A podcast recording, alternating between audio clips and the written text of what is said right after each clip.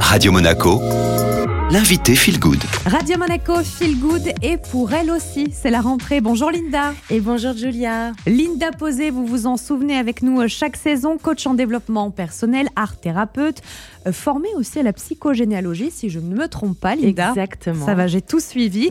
Alors c'est la rentrée pour vous, pour moi et pour tout le monde. Il y a pas mal de gens qui stressent pendant la rentrée. Alors comment on fait pour gérer cette période? En effet, beaucoup de gens que je croise en consultation sont stressés en ce moment. Alors que vous ayez 6 ans ou encore 40 ou 50 ans, le mois de septembre est synonyme de retour à la réalité. Reprise du travail pour certains, changement pour d'autres.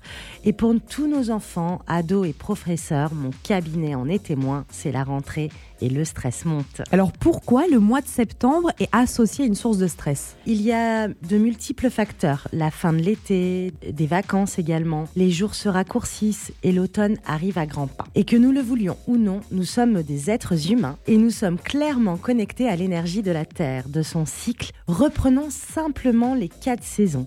Le printemps et le lancement, la création, la renaissance. L'été, le rayonnement, l'aboutissement, la concrétisation. L'automne, elle est associée à l'expérience, la maturité. Que gardons-nous et que laissons-nous partir? Et enfin, l'hiver, nous hibernons, nous introspectons sur nos apprentissages et tout cela pour renaître encore une fois. Alors Linda, euh, quels sont les bons outils pour démarrer du bon pied? Tout d'abord, respirer. La plupart des gens ne savent pas respirer.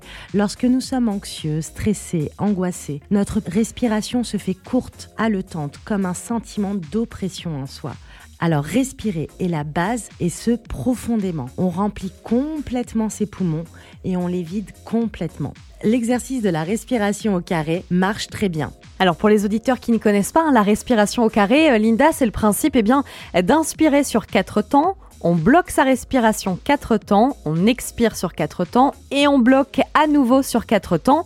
Et du coup, on le fait 4 fois d'affilée, Linda. Et vous le répétez 4 fois. Ça fait le fameux carré. Et ça fait le fameux carré. Et ainsi, toutes les tensions intérieures, tout le jeu du mental, de l'ego qui s'enflamme finalement, le cœur qui s'accélère, va se calmer de suite. Et c'est vrai qu'on le ressent dès qu'on dès qu'on le fait puisqu'on compte. Donc déjà, on a le mental qui est concentré ailleurs. Exactement.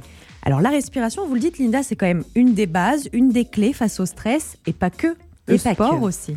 On a également l'exercice physique qui permet de relâcher la pression et d'évacuer ses émotions. La méditation et la cohérence cardiaque vont calmer le cœur et l'esprit et permettent également de revenir au moment présent. Écouter de la musique, ce qui va permettre de créer de nouvelles connexions neuronales qui permettent, elles, de libérer l'hormone de l'amour et du bonheur, la fameuse ocytocine.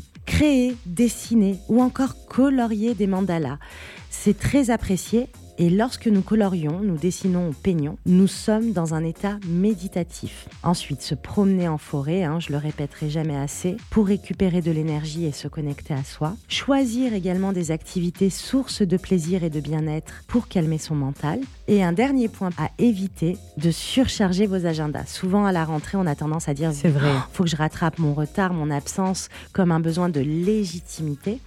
Donc on respecte son écologie personnelle et on évite l'éparpillement. C'est bien noté, merci Linda. Mais je vous en prie Julia. Et à la semaine prochaine. À la semaine prochaine.